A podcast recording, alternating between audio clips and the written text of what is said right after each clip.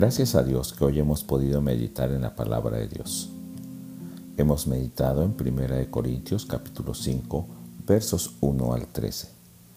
Y Pablo, por medio de este pasaje, y presentando un caso expreso de pecado y de tolerancia hacia ese pecado dentro de la iglesia de Corinto, va a presentar de manera eh, clara cómo la iglesia debe desechar esa forma de vida y ese pecado. Y llama la atención a que Cristo ya ha sido sacrificado en la Pascua para que nosotros podamos celebrar una fiesta como la fiesta ritual de los panes sin levadura, pero en nuestra vida.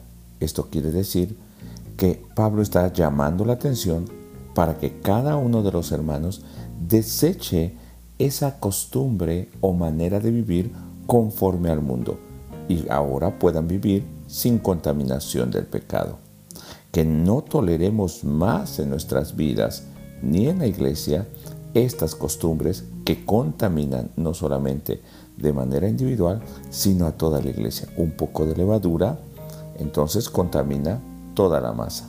Pero estos hermanos se sentían orgullosos y pensaban que aún teniendo eso en medio de la iglesia, ellos no eran afectados espiritualmente. Pablo entonces ha juzgado ese caso y llama enérgicamente la atención para que desechen a tal persona de en medio de la congregación, inclusive que no le dirijan la palabra o se junten con personas que llamándose cristianos vivan como los del mundo o peor que los del mundo. Y el caso es para dejarlos, cuando dice aquí, ser entregado a Satanás, dejarlos a su forma de vida, pero al mismo tiempo llamarles la atención para que pudiese haber un arrepentimiento y puedan ser salvos. Pablo no está juzgando, ni nosotros debemos hacer esto, juzgar a los que están fuera, ni definitivamente abstenernos de cualquier contacto con esas personas lo que dio origen en un tiempo al ascetismo en la historia, o sea, a los monásticos, etc. Y pensamos que de esta manera nos estamos conservando puros. De manera expresa, Pablo está diciendo aquellos que llamándose hermanos, aquellos que están dentro de la iglesia, aquellos que conocen la palabra de Dios y no viven de acuerdo a ella.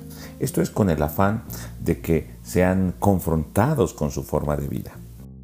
Debemos preguntarnos, también de manera personal si estamos tolerando el pecado, actitudes, costumbres, pensamientos, sentimientos, palabras.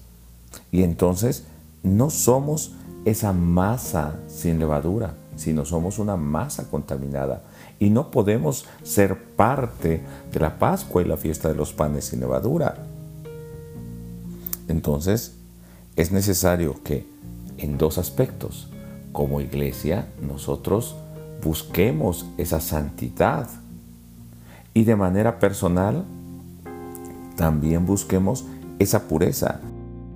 Desechemos todo aquello que nos contamina. Es tiempo de tomar una decisión radical y desechar, quitar por completo aquel pecado, aquellas costumbres, aquellos pensamientos que definitivamente contaminan, limitan o anulan nuestra verdadera relación con Dios. Te invito a continuar meditando la palabra de Dios diariamente y todos los comentarios que tengas puedes también hacérmelos llegar. Dios te bendiga.